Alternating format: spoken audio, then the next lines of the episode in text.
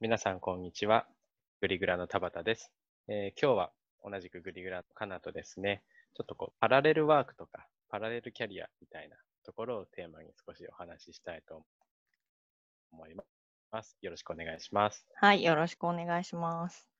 で、まあ、早速なんですけど、うんうんえっと、一応この話題にしたのは、まあ、あの、グリグラとか、あるいはうん年経研究会とか、みんなね、あの本職持っているのもあるし、うん、えーグリグラとか自然系研究以外にもいろんな活動をしている人うんが、まあ、ももちろん多くて、うん、うん。で、まあもその中には、あのお金をもらってね、やっていることもあれば、お金をもらわずにやっていることもあったりするんだけど、うん、なんかこう、まあ、とはいえ、体も時間もね、有限で、うん、えーあのやりたいことはいっぱいあっても、結果的に選んでるじゃないですか。選んでるというか、絞ってるというか、そうね。うん、別に100個やってるわけじゃない。うん、でもなんか、そういう新しいちょっとこう、コミュニティとか、うん、と出会って入るチャンスみたいな日頃いっぱいあるじゃないですか。活動すればするほど。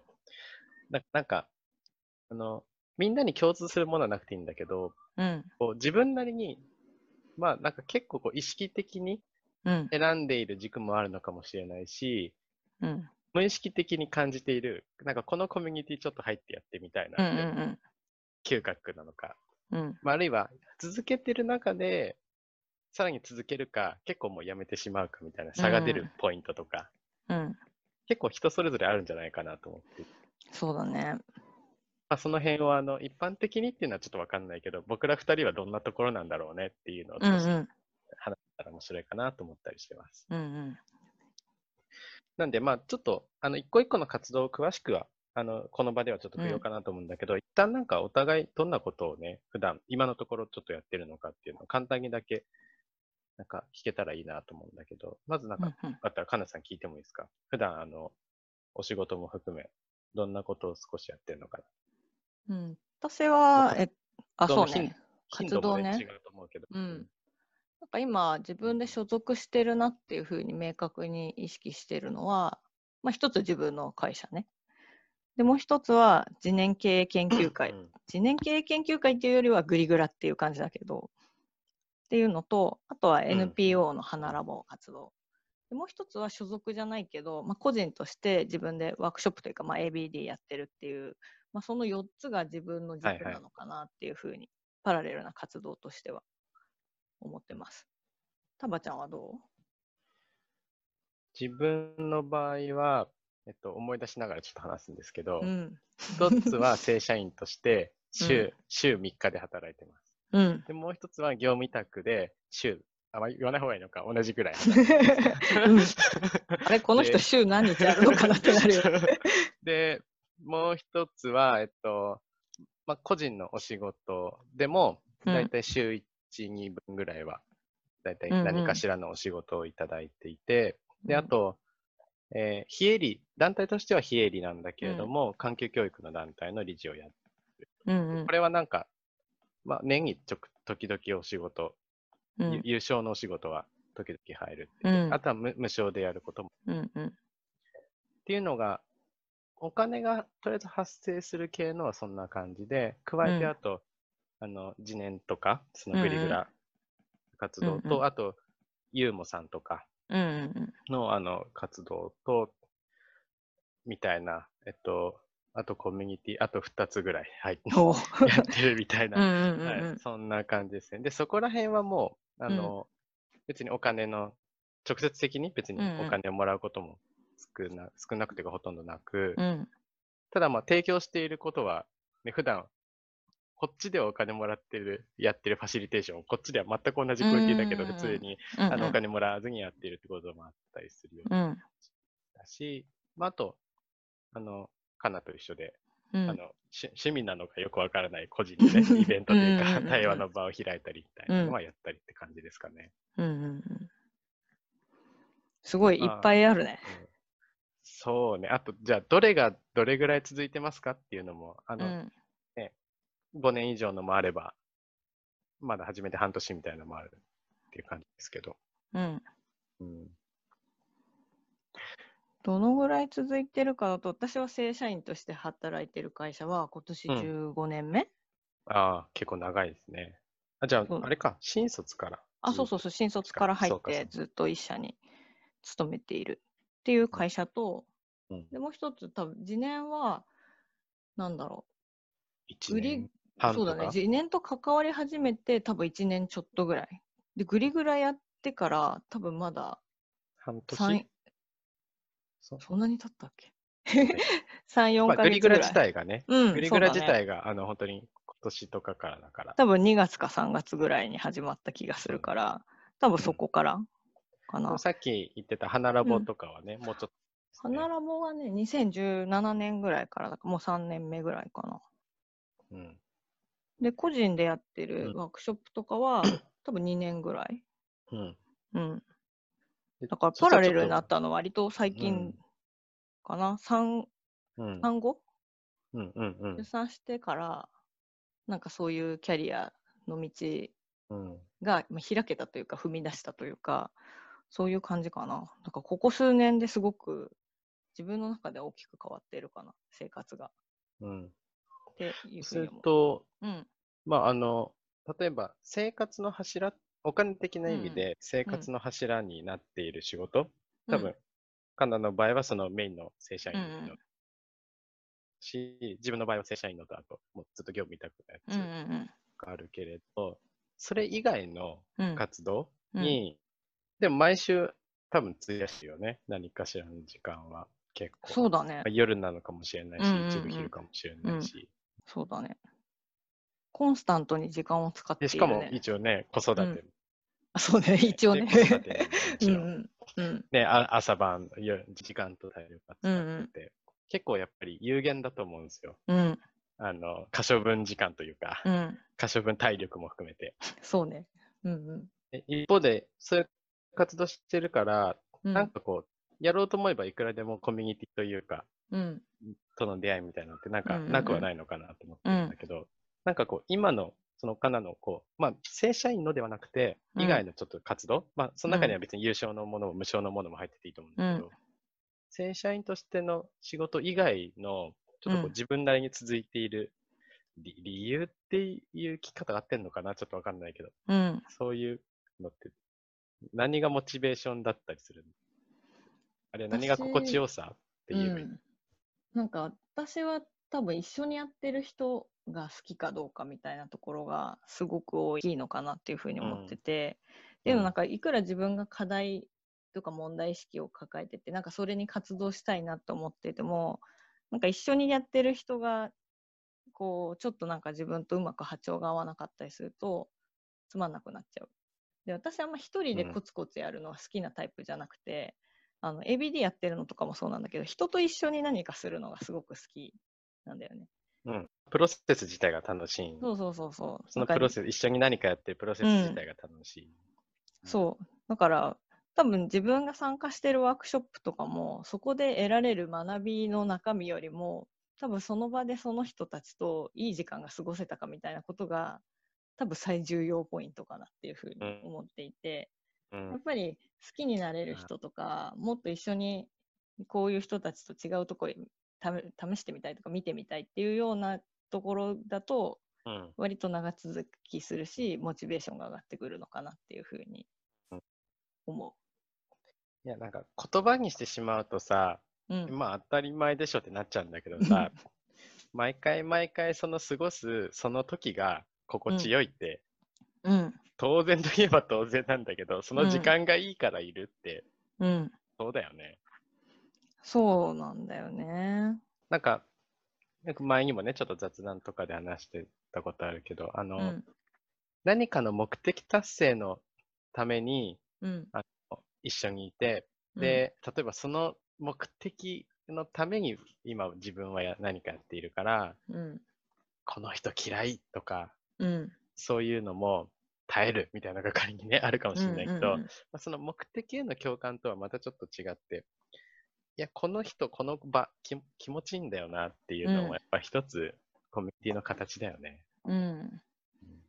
そうね。タバちゃんはたくさん活動してるけど、まあ、つ多分この今続いてるの以外に、例えば辞めちゃったとか、はいはい。昔はすごく熱心にやってたけど、今はこう熱が冷めたとか、うん。いろいろあると思うんだけど、そういうとこはどなんかね、自分の場合は、えっと、結構その、そのグループ、そのコミュニティが願っている世界観への共感度かな。なんか事業として何を達成するっていうレベルの目的とか目標というよりうんは、まあそれがゴリゴリアクティブに活動してても、まあ緩やかな活動でもいいんだけど、うんうん、その世界観に共鳴できるかなっていうところなるほど。かな。あるいはもうちょっと言うと、うん。なんかこう、漠然と共有されている人間観。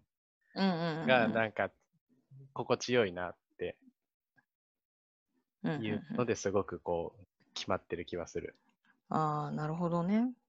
うん。あ、そうそう、人間ってそういう前提で見見るよねっていう。うんうん例えば人って必ず何かやりたいことは、それが輪郭をまだ帯びていなくても、何かやりたいことはあるよね。そういうのをやっぱり大事にしたり引き出したいよねっていう前提で、うん。コミュニケーションやニサービスを描いているのか、全く同じサービスを出していても、うん人間ってやっぱり何か導いてあげる必要があるよねっっていう人間観を感じるんだったら、うんなんか多分そこにはジョインしない。なるほどね。その今の人間観って、そこにいる人たちが共通して持ってる人間観とほぼイコールになるのかな？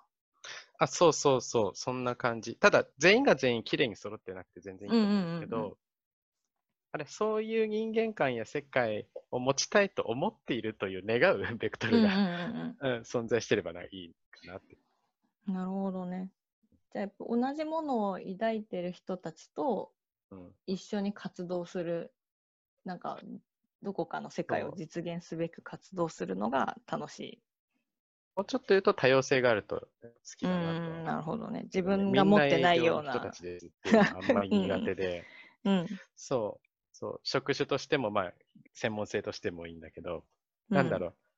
違う畑から出ているのに、同じ結論に、結論って言ったら同じかん世界観に至ってるみたいな人見ると、あ、やっぱそっちでもそう？みたいな、なんか、それは何だろう？ちょっとた、う私と表現が違うだけなのかなっていうのちょっと気になったんだけど例えばさなんかあんまり好きじゃないなっていう人がそういうとこにいるのかな、そういう意味ではね、あの、だ結果的に嫌いな人はいないよね。うん。あの、まあ、き嫌いっていう感情自体もそんなにあれなんだけど、うん。持ち合わせないっちゃ持ち合わせないんだけど、うんうん。ただ、あの、好きになるよね、みんなね。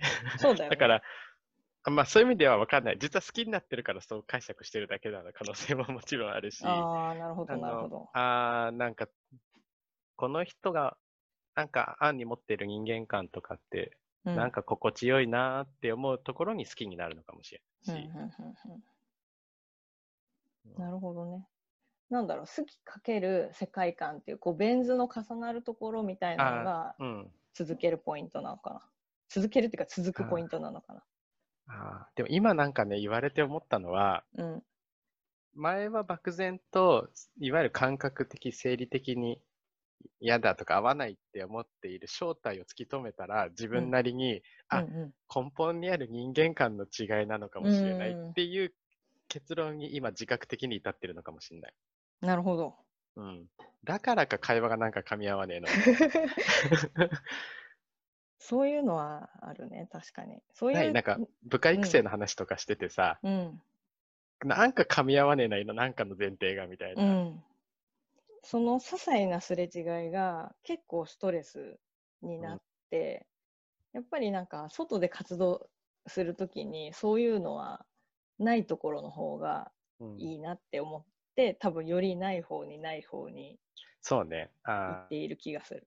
ーそう。俺、その表現ね、うん。すごいいいと思った。あの、決して、うん、すごくいい場所を能動的に選んでる、積極的に見つけ出して選んでるわけじゃなくて、うん、なんか、なんかちげえな、なんかちげえなって言って、うん、ある意味、あの、避けて避けて避けた結果、ヒットしているっていう感じかもしれない。場、場選びというか、そうね。コミュニティ選びってう。ん。うんなんかすごく能動的に選んでるわけではないよね。うん。なんか、なんて言うんだろう。自分の例えばキャリアイメージがあって、うん。やりたいことがあって、うん。で、そこからある種計算や逆算をして、こういうコミュニティやこういう人がいる場所がいいなと思って、それをうん探してうん。入るみたいなのって全然違うかな。そうだねまあコミュニティ選びとは。うん むしろ心地よい人ないしグループと、まあ何かの縁やつながりで出会って、その中で立ち現れてくるうん。あだったら自分ちょっと場作りのファシリテーターでこういうこともできるかもみたいな目的うんうんうんうんをそこから描いていく感じみたいなのはある。そうだね。なんかその、なんか今、聞いてて思ったのが、そのウォーターフォール型の開発とアジャイル型の開発じゃないけど、うんそう戦略をこう、うんい立ててから、じゃあこの通りやりましょうねって言って、はいやってみて、うん。絶対好きになるはずだっていくんじゃなくて、うん。まあ、ひとまずやってみて、まあ、そこから学びを得て、じゃあもうちょっとやってみようみたいな。うん。で、気づいたら好きで、ずっぷりうん。その活動にはまってるみたいな、うん、そういうのが多分。だ今日の本題ではないけど、キャリア開発、キャリア作りの方として、うんうんあの、ウォーターホール型でか考えたらきついよね。差し戻し多くなるよね。そうだね。で、しかも会社の中でそんな思う通りにさ、仕事を降ってくるわけでもないし、降ってくるって言うとあれだけど、仕事できるわけでもないし。うん。うんうんだこれ、例えば自分も転職、いわゆる転職とかもしたことがあるけど、うん。うん。よくさ、こう、あなたは何がしたいんですか？で、そのために、うん。うちの会社では、御社では何がしたい何をしてくれるんですかみたいな、すごく明確な目的意識と、そこからすごく合理的に導き出された必然性、ここが必要なんですみたいなのってさ、うん。いらないというか当てになんないよね。だうから、ん。そうこうこうこういうことをしたくて、で、こういう、こうこうこういう構造で御社で働くことに必然性があり、うん。で、こんなことをやりますみたいなさ、うん面接の段階でそういう話をしても、うん。すごく虚像だよなって感じはうんあって、うん。まあ、ぶれない方向性や前提みたいなものはあるけれども、その中で何をどう貢献できるかとか、具体的に何を目指してやっていくかっていうのは、一緒になってから立ち現れてくるんですよねっていう感覚があると思そうだね。いや、今話、タバちゃんの話聞いてて、あ、私が会社っていう制度に対して感じてる違和感って、なんかそれだなって思った。その、あなたは何がしたいんですか？何ができるんですかっていう、すごいこう。うん。う、なんか、自発的であることを求められる感じ。むしろ何一緒にできますか？とか、そうなんだよね。私はあなたのためにどんなことがしてあげられるか考えたいので、あなたはどんなとこを目指してるか教えてくださいって私が聞きたいのに、私が何したいの？って聞かれてるから、ちょっと噛み合わないみたいな、そういうもどかしさなんだなと思った。ある。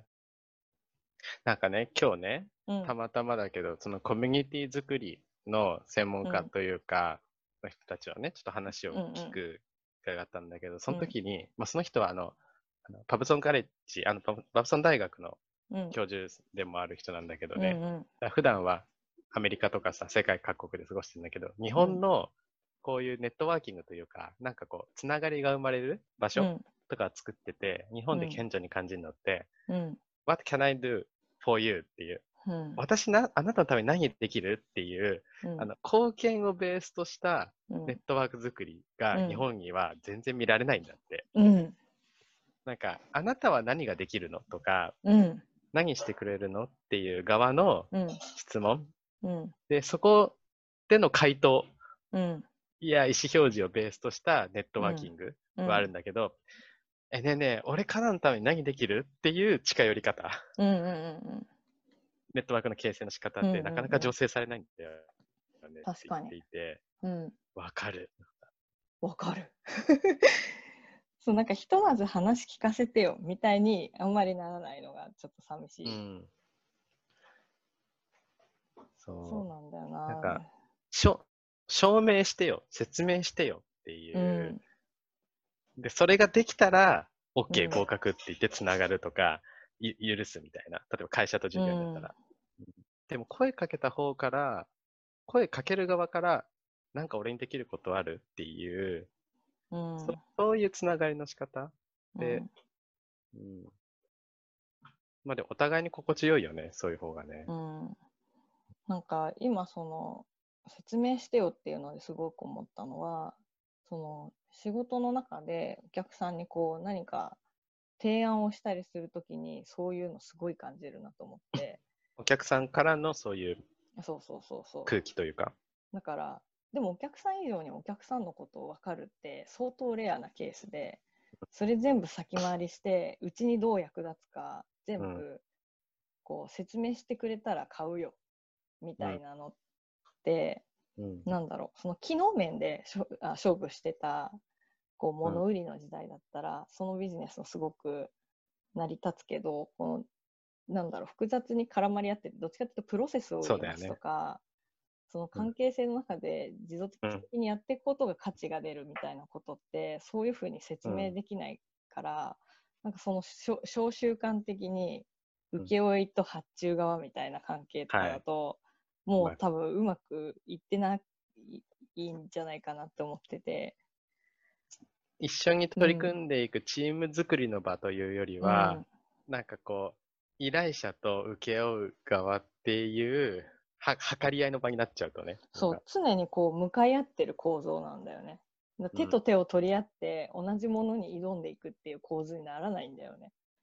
だから俺もう自分がさ、お客さんになんか、うんそういう、まあ、いわゆる商談じゃないけど、うん打ち合わせの時って、提案書って言い方もだいぶ前からしなくなったもん。うん、提案しちゃうと、それをジャッジメントする側。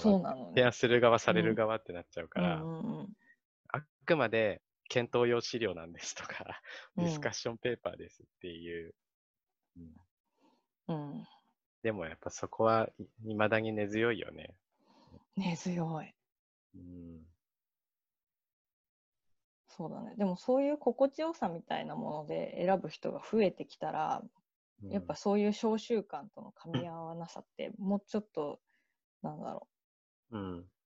う、明らかというか露呈してくるのかなっていうふうにうん。